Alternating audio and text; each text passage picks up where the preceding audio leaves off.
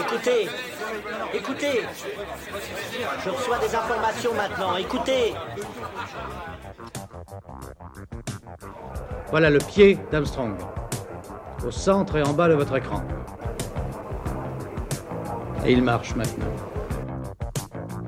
Il y aura peut-être des étapes pour aller vers Mars. Euh, il faudra peut-être d'abord apprendre en allant sur un astéroïde. Corben, mon ange, qu'est-ce que tu m'as fait là? Euh, Houston, on a un problème. Tu veux dire qu'on est dans un programme informatique Est-ce vraiment si invraisemblable And you'll see why 1984 won't be like 1984. Bonjour à toutes et à tous, vous écoutez C'est plus que de la SF, le podcast hebdomadaire sur la science-fiction animé par l'œil de chéri et produit par ActuSF. Nous avons enregistré il y a peu un épisode avec les scénaristes Denis Bajram et Valérie Mangin sur l'album Inhumain publié aux éditions Dupuis. Nous sommes partenaires de cet album. Euh, J'ai décidé avec leur accord de faire un petit module supplémentaire pour parler de la situation des auteurs de BD. Denis Bajram est l'ancien président de la Ligue des auteurs pro. Il s'est beaucoup battu pour que la situation des auteurs s'améliore dans un environnement de plus en plus difficile et Valérie Mangin témoigne très régulièrement euh, des différents pro problèmes administratifs rencontrés euh, notamment euh, avec l'URSSAF pour déclarer ses droits. alors peut-être les auditeurs ne connaissent pas vraiment la situation de la BD ou n'ont pas une vision d'ensemble. le marché de la BD représente 16% des ventes de livres en volume. en gros, en 2019, il y a eu 48 millions d'exemplaires vendus pour un chiffre d'affaires de 555 millions d'euros.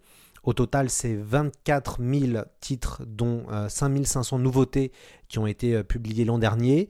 Malgré des chiffres euh, importants et en progression, notamment grâce au manga, la situation des auteurs se complique. Selon une étude publiée en 2016 suite aux états généraux de la bande dessinée, 71% des auteurs ont un emploi parallèle, 36% vivraient sous le seuil de pauvreté et 53% euh, vivraient en dessous du SMIC annuel brut. Euh, bien sûr, c'est des chiffres de 2016, mais je ne suis pas sûr qu'ils ont vraiment... Qu'ils se sont améliorés pour les, pour les auteurs. Euh, donc on a profité pour laisser la parole à Denis Bajram et à Valérie Mangin pour évoquer cette situation peu connue du grand public. C'est assez étonnant parce qu'en fait, moi, c'est des sujets qui m'interpellent depuis longtemps parce que quand j'étais très jeune auteur, je me suis, j'ai dirigé un fanzine et déjà à l'époque, euh, se posait la question de faire travailler les gens gratuitement et tout. Je me souviens que ça me, ça me gênait un petit peu. Et puis bon, en même temps, on est tous, là par, passion, on paye tous de, notre, de notre sueur pour, pour publier.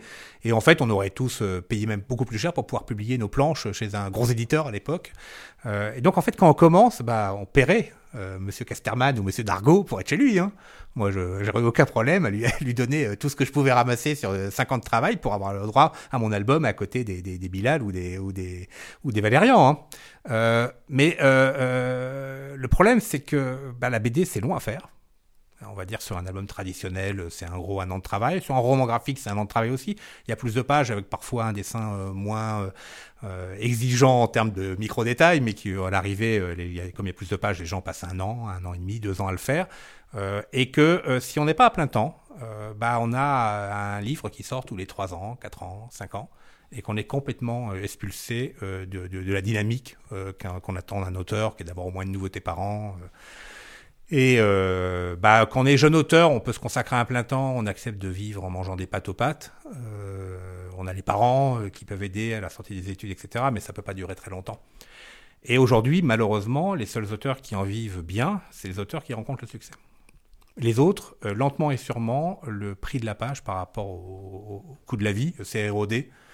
Euh, on est passé d'une époque où tout le monde était salarié de presse, entre guillemets, euh, dans les journaux de bande dessinée, à aujourd'hui un, monde dans lequel il n'y a plus, un, salarié, mais que des indépendants euh, payés en avance sur leur futur droit d'auteur et payés de moins en moins bien sur leur avance, euh, donc qui se retrouvent pour beaucoup, pour la moitié, à être en dessous du, SMIC, tout bêtement, alors que les horaires sont pas sont, sont pas 35 heures, hein, c'est souvent beaucoup plus. Euh, c'est les week-ends en festival, c'est le, les, les urgences, les bouclages à 70 heures la semaine, le, le c'est les angoisses euh, à pas pouvoir euh, en plus racheter du matériel dès qu'il tombe en panne parce que quand on n'a pas le SMIC, euh, voilà. Donc euh, cette destruction lente et, et, et, claire des professionnels euh, c'est quelque chose qui euh, a commencé à, devenir vraiment visible parce que l'État a fait euh, des réformes sociales euh, qui euh, se sont mal passées. Alors la première n'était pas de son fait, c'était la retraite complémentaire qui a décidé d'augmenter d'un seul coup. On devait être en 2014, je crois. Et euh, bah, beaucoup de gens euh, payaient quasiment rien parce qu'ils choisissaient une classe de cotisation très faible, ce qui voulait dire qu'ils vont pas avoir de retraite. Hein, mais bon, ça, euh, quand on n'a pas d'argent, on n'est pas à penser à sa retraite. Euh, et d'un seul coup, ils se retrouvaient à devoir payer officiellement 8% de leurs revenus en plus. Euh, qui peut se perdre un mois de, un mois de revenus sans sourciller Personne. Donc ça a complètement, dans la bande dessinée, rué dans les brancards à ce moment-là. On s'est aperçu à cette occasion-là qu'on connaissait rien aux revenus, au mode de vie des auteurs. Donc on a créé les états généraux de la bande dessinée avec Benoît Peters et Valérie euh, pour en tête mener une, grande étude sur euh, bah, les, revenus, euh, les, conditions de travail, etc. De, des, auteurs. Et c'est à cette occasion-là qu'on a découvert que la, paupérisation était, réelle. Euh, en plus, on avait trois années de revenus dans ce que les gens déclaraient. On a vu que c'était en chute libre. Euh, moins de 2%, 2 de moins dans les revenus tous les ans. Donc si ça a continué, là aujourd'hui, les, les, chiffres ont 4-5 ans maintenant, euh, ça doit être, on a peut-être la moitié des auteurs qui sont passés sous le seuil de pauvreté, puisque à l'époque on était au tiers. C'est déjà le cas pour les autrices, je me permets d'intervenir, mais euh, dès, dès, dès l'étude, on a vu que les autrices étaient encore plus mal payées que les auteurs si c'était possible. Et on avait à l'époque, je crois, euh, 30% des auteurs qui étaient euh, sous le seuil de pauvreté et 50% des autrices. C'est quand même énorme. Hein. Sachant que les autrices sont une population plus jeune dans la bande dessinée, quelque part, malheureusement, on voyait aussi l'avenir de l'ensemble de la profession, euh, puisque plus on était jeune, moins on était payé. Et euh, sans succès, euh, quand on a commencé bas, espérer gagner plus dix ans après. Donc en fait, voilà, les revenus baissent. Il y a de plus en plus de bandes dessinées qui paraissent. Parce que bah, elles coûtent de moins en moins cher à faire aux éditeurs, puisqu'ils payent moins cher les auteurs. Donc ils peuvent continuer à en faire plus. Comme il y en a de plus en plus, bah, la bourse des lecteurs n'étant pas extensible à l'infini, les parts de gâteau de chacun diminuent. Donc les gens euh, ont de moins en moins de droits d'auteur, ce qui justifie de baisser leurs avances aux droits d'auteur. On est dans un cycle en fait destructeur comme ça, où euh, malheureusement, s'il n'y a pas d'inversion forte, euh, on, pourrait imaginer dans quelques années qu'on soit comme en littérature, avec la grande majorité des auteurs qui n'auront plus d'avance sur droit, qui en fait écriront dans leur coin et dessineront dans leur coin leur bande dessinée et se feront publier en espérant vendre quelques exemplaires et avoir des droits d'auteur à ce moment-là. Ça s'appelle déprofessionnaliser. Un professionnel, c'est quelqu'un qu'on paye pour un travail. Là, d'un seul coup, les éditeurs, de moins en moins, se soucient de l'idée de payer le travail. Ils considèrent qu'ils sont déjà bien aimables de publier les livres et euh, de donner droit d'auteur euh, quand, quand, ça sort.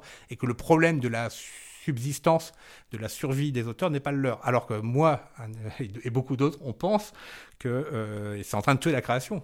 Parce que si ce travail à plein temps ne peut plus avoir lieu, euh, euh, il y a un moment, les gens, faut qu'ils vivent. Hein, donc, ils vont, ils faire autre chose. Ils vont faire de moins en moins d'albums, euh, ou euh, ne vont aller là que des gens qui vont avoir les moyens par d'autres est-ce qu'à l'arrivée, on va plus avoir que des fils de bourgeois Déjà, quand on voit les écoles de bande dessinée, elles sont quasiment toutes privées, elles coûtent assez cher. Donc aujourd'hui, euh, faire des études de bande dessinée, c'est pas donné à tout le monde. Quoi. On, est, dans une rupture d'égalité. La bande dessinée, qui était quelque chose de populaire, fait par des, fils de maçons, et des, c'est, un peu derrière nous. Quoi. On est, aujourd'hui un lectorat de plus en plus aisé, euh, avec des auteurs de plus en plus euh, de milieux qui sortent de milieux aisés. Euh, ce qui leur permet de très mal gagner leur vie, d'être pauvres, mais avec le filet de sécurité des parents qui vont renflouer en cas de pépin. Enfin, c'est, un, c'est très malsain. Euh, euh, c'était, un, un des arts les plus dynamiques de France. Euh, je crains qu'on soit en train de casser son dynamisme. Et on a eu, euh, on a eu des décennies prodigieuses. Quand on regarde ce qui se passait les années 50, années 60, années 70, les années 80, les années 90, l'explosion de tout ce qui a été l'indépendant, etc. Les années 2000 où tous ces genres, tout, tout, tout, tout, tout. Et j'ai un peu l'impression qu'on va tuer la poule aux œufs d'or, justement, quoi. Créative, même, en oubliant même tous les humains brisés dans cette histoire-là. Hein. Je, je, en me mettant simplement du côté du lecteur, euh, euh, ça prépare des années en librairie qui vont être un moment de, de, vide. Et là, la crise du Covid, elle est en train de se télescoper avec ça. Euh, il y a plein de livres reportés et tout. C'est très inquiétant. Alors, après l'engagement personnel, c'est que nous, on vit dans ce milieu-là. Euh, on a euh, Valérie et moi énormément de chance. On a du succès depuis le début. Moi, mon premier album est un succès. On s'est euh, jamais posé de questions économiques depuis qu'on, sérieusement depuis qu'on fait de la bande dessinée. Moi, je les ai connus euh, en tant qu'étudiant, mais voilà, euh, ça il y a eu quelques années bien rustiques, hein, je m'en souviens. Mais voilà, aujourd'hui, on s'est vraiment et, et, et, on peut pas nous regarder les gens tomber autour de nous sans rien faire. Il y a un moment. Alors on pourrait leur donner, euh, mais enfin bon, si on partage nos droits d'auteur euh, sur sur 5000 auteurs, il peut rester grand chose. Hein. donc euh, pour nous, voilà, le- l'engagement, c'est vraiment un moyen de, aussi d'accompagner tout bêtement tous- ses collègues, tous ses amis euh, et amis eux, euh, euh, dans l'espoir euh, de, reconstruire euh, un, un métier. euh, moi, je pense quand même qu'il vaudrait mieux qu'il y ait un peu moins de gens qui en fassent, euh, mais que tous ceux qui en fassent euh, puissent en vivre correctement, quoi. Parce que j'ai un peu peur qu'à la sortie, ce soit tout le monde qui en fait, mais qui n'en fait plus. Parce que c'est pas, pas possible de continuer, quoi. Donc, euh, Et puis se posent de véritables questions. Ça veut dire que quand on voit des moyens alternatifs, on en parlait euh, en préparant l'émission, notamment le crowdfunding, donc le financement participatif qui peut aider à faire des projets, mais comme vous l'avez souligné aussi, ça veut dire que c'est les plus célèbres finalement à la fin qui profiteront de ça, puisque globalement, si on a une communauté, entre guillemets, si on est soit youtubeur ou si on est un, grand auteur reconnu na- nationalement, c'est plus simple de faire venir beaucoup d'argent que si on est un simple inconnu. ouais, j'allais dire, c'est facile pour Valérie ou moi, pour aujourd'hui, pour aller faire des crowdfunding, aller chercher des, centaines de milliers d'euros sur le, marché. Euh, parce qu'on a tout le temps les communautés pour le faire. Euh, euh, moi, je pense aux jeunes auteurs, comment ils, vont exister là-dedans. À YouTube, à un moment, il y avait un appel d'air, parce qu'il n'y avait rien. Il y, a, il y a 15 ans, il n'y a personne. Donc hein, il, y a des, y a des gens qui sont devenus célèbres là-dedans, etc. Mais déjà aujourd'hui, se faire une place sur YouTube, c'est devenu aussi difficile qu'ailleurs. Euh, et, euh, et en bande dessinée, aujourd'hui, au milieu de toutes, toutes ces sorties, exister. Moi, je trouve ça déprimant, ces gens qui passent un an sur un bouquin qui va être vendu à 300 exemplaires. C'est. euh, bah, J'allais dire, à un moment, il faut presque le faire pour soi. hein, C'est presque aussi simple. hein, euh, euh, donc, euh, oui, le faire pour soi, l'auto-éditer ou le mettre sur des plateformes numériques, etc., c'est une solution, mais c'est une solution ultra libérale. quoi. C'est-à-dire qu'il y aura des, gagnants, il y en aura. En fait, quelque part, c'est la, taille de la loterie qui augmente. Quand il y a, des éditeurs qui, qui dans le temps il y avait peu d'appelés quand on avait le droit de jouer eh ben, on avait quand même des bonnes chances de gagner. Là aujourd'hui euh, c'est une loterie à l'échelle mondiale. Euh, les chances de gagner alors quand on gagne hein, on gagne hein. Alors ça, euh, puisque c'est le- les- les- les- c'est le- l'euro million tout de suite, hein. c'est-à-dire que le, succès, proportionnellement, il, peut être incroyable. Mais il y a tellement peu de succès, tellement peu de gens. Et pendant ce temps-là, il y a des plateformes qui se nourrissent de tous ces gens qui s'investissent gratuitement, qui bossent gratuitement, qui investissent des, années de leur vie. Euh, euh, à l'arrivée, euh, on sait qu'il y a des gagnants, hein. mais pas, c'est pas, les créateurs. C'est les gens qui, profitent de toute cette énergie qu'on met. Donc aujourd'hui vraiment, faut vraiment repenser tout ça. Moi, je suis, assez pour l'auto-édition. On s'est battu à la ligue pour que l'auto-édition soit reconnue dans les droits d'auteur au niveau social, que les gens puissent, euh, puissent euh, être considérés comme auteurs socialement parlant euh, avec l'auto-édition. Mais euh, c'est compliqué parce que je crois pas qu'il y ait pour nous, on a été éditeur avec Valérie. Ça prend du temps de faire de l'édition. hein. C'est lourd. C'est un métier. Enfin, c'est pas pour rien qu'il y a des éditeurs. Si on est son propre éditeur, on doit consacrer la moitié de sa vie à faire l'éditeur et l'autre moitié. Alors quand euh, dessiner un album, c'est du plein temps, donc il faut s'inventer une deuxième vie où on serait éditeur. Euh, non, bah c'est-à-dire qu'on fait deux fois moins de livres, ou alors on, fait une vie de fou pendant un an, deux ans, trois ans, quatre ans, puis on fait une crise cardiaque. Euh, Il y a pas de, je crois pas qu'il y ait une vraie de, meilleure solution de ce côté-là. Euh, c'est une meilleure solution pour les plateformes. hein. Euh, elles sont très contentes. Euh, euh, mais euh, moi, je préférerais qu'on arrive à reconstruire des éditeurs euh, qui soient, qui soient forts, qui soient des marques. Je veux dire que quand j'étais gamin, on allait acheter euh, son, à suivre Casterman parce que c'était une marque incroyable et qu'on était quasiment sûr de tomber sur un truc parfait. On allait acheter son, sa, collection, euh, comment s'appelait la collection de Dargo de, SF, euh, euh, là où il y avait justement le. Enfin voilà, on, allait, on, allait, on était des labels, on était sûr, on était, voilà, dans les années 90, quand on allait acheter son Delcourt, on savait ce qu'on allait acheter. Euh, on a même acheté euh, rétroactivement chez tous ces éditeurs, quand on s'amuse à regarder ce qu'on a acheté, on se rend compte qu'on s'est fait emporter par l'élan, qu'il y avait des trucs en fait pas si terribles que ça, c'est marques. Mais dans l'ensemble, c'était des, c'était des... Là aujourd'hui, euh, malheureusement, les éditeurs ont l'impression que tout se ressemble, que- qu'on peut aller. Alors on picore de l'un à l'autre, c'est formidable et tout, mais, mais débarquer en librairie aujourd'hui, si son libraire est pas formidable, et savoir ce qu'on doit acheter, c'est pas simple. hein. Quelle serait la, la solution ou comment les, les lecteurs peuvent vous aider? Je crois que les, je, c'est pas au lecteur de faire ce, travail-là. Euh, Le lecteur aujourd'hui, il profite d'une offre euh, vaste, euh, et je comprends qu'il y ait des côtés, enfin même moi-même en tant que, lecteur, ça peut être assez réjouissant d'avoir plein de choix. Il peut nous aider en, en- en- ponctuellement quand il voit passer des choses. Enfin, faut pas hésiter. En effet, participer à des, à des campagnes de crowdfunding avec certains auteurs, soutenir des gens, tout ça, c'est formidable. Je pense quand même qu'on est dans une question de régulation au niveau de l'État.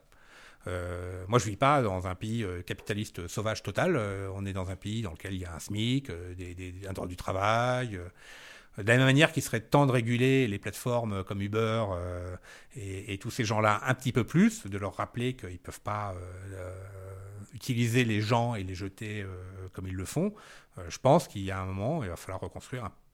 Alors, c'est pas un droit du travail pur, mais reconstruire un, un droit qui protège mieux les auteurs. Parce qu'aujourd'hui, le droit d'auteur, il protège les œuvres. Nos œuvres sont bien protégées par le droit d'auteur, mais de fait, on les cède aux éditeurs. Et la plupart des auteurs cèdent tout aux éditeurs. Donc en fait, ils cèdent cette protection à l'éditeur.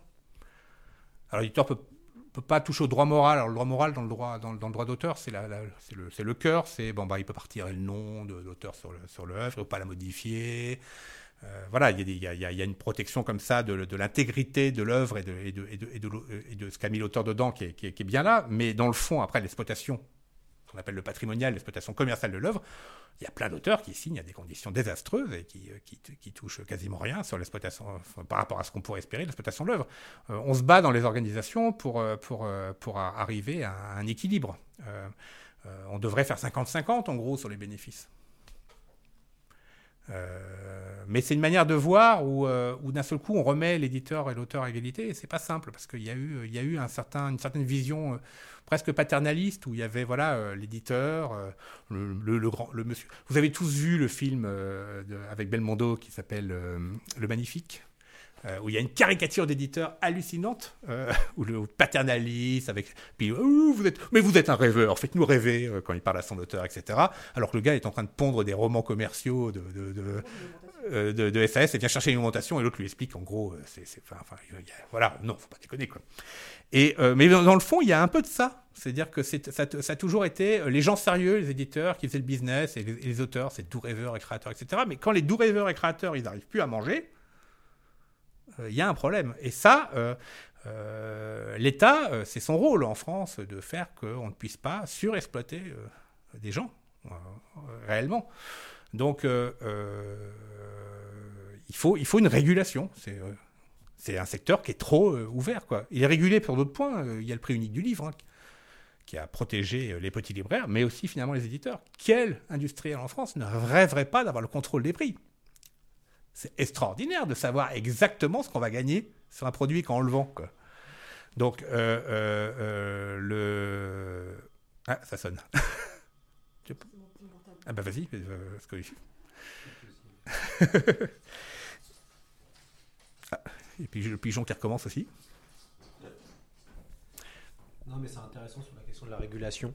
Il y a une vraie, il y a une vraie question hein, qui a à se poser, mais c'est vrai que c'est pas évident parce que même les éditeurs en soi, on pourrait penser que c'est la faute aux éditeurs, que c'est que de la faute aux éditeurs, mais c'est aussi finalement c'est l'État qui est aussi euh, responsable et qui fait, qui fait peut-être pas son devoir de pro- protection ou pas assez. Il y a- eu un rapport, euh, une mission Bruno Racine, dont on a pas mal parlé, qui a interrogé ces questions-là.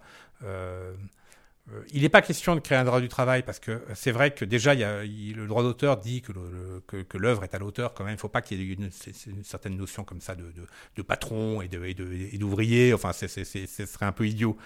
Euh, euh, mais il faut juste éviter euh, qu'aujourd'hui euh, les, les, moins disants euh, en termes de protection des auteurs euh, puissent sortir de gagnants de l'opération. Euh, et il faut récompenser les, éditeurs qui vont le plus accompagner les auteurs, qui vont, leur assurer euh, le plus de pouvoir créer dans des bonnes conditions, etc. C'est ça qui est important en fait. Quelque part, cette régulation, elle doit, mettre en avant les, bons acteurs au dépens des mauvais acteurs. Euh, un mauvais acteur, c'est quelqu'un qui exploite. En fait, on, pourrait parler de, ressources halieutiques de poissons.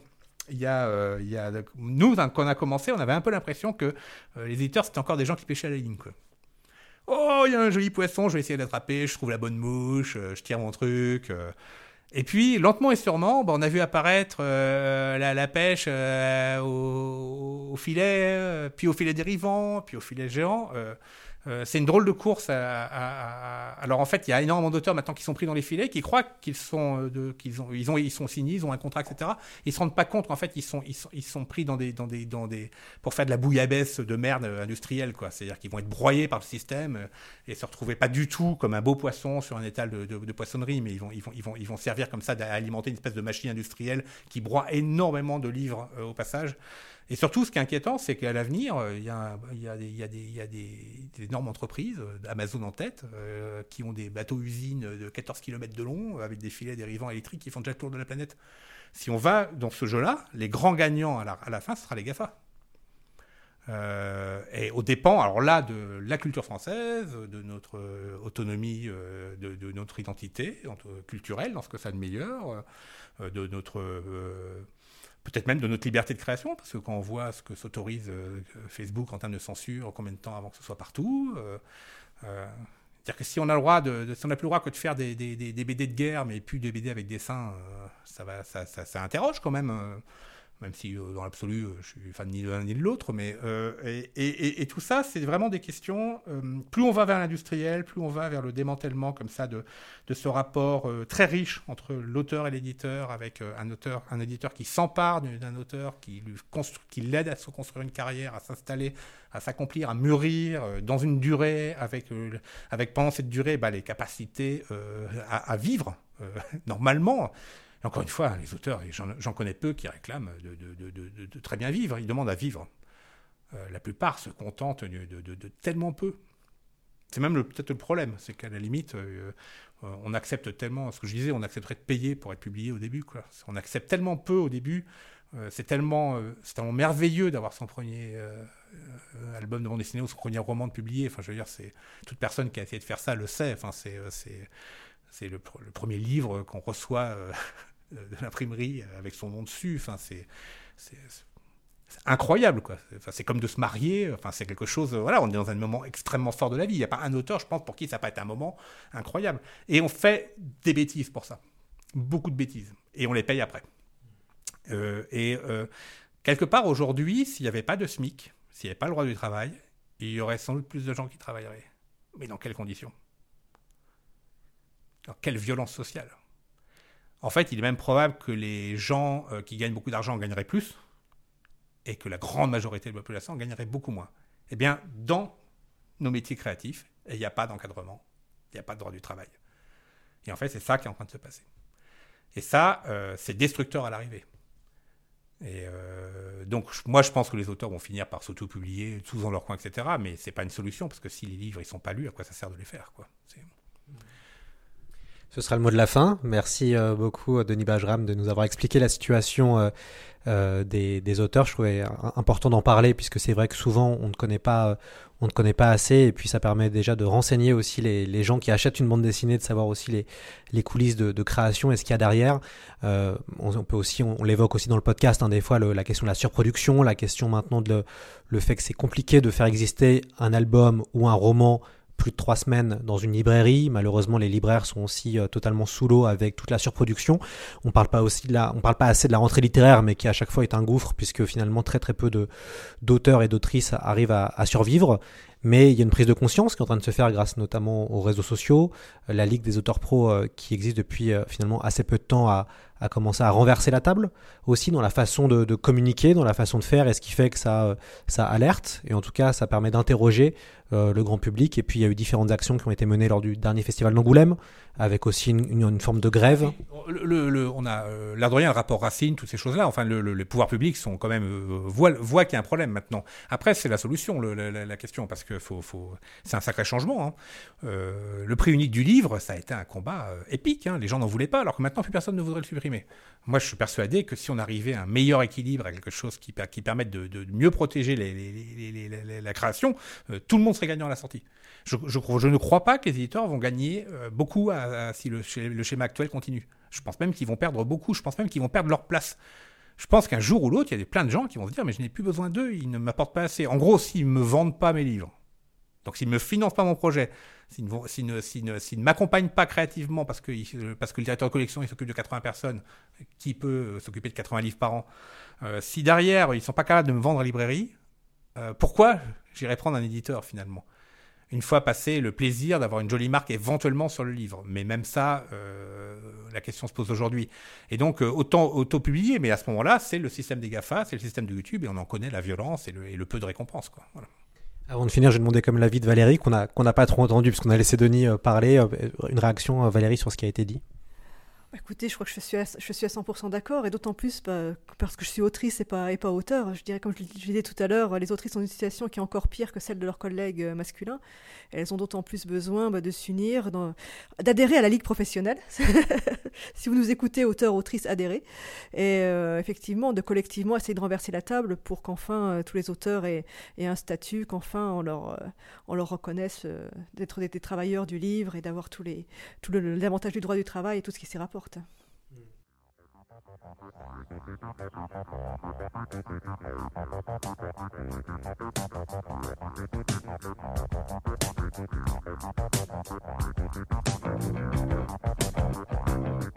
Mmh.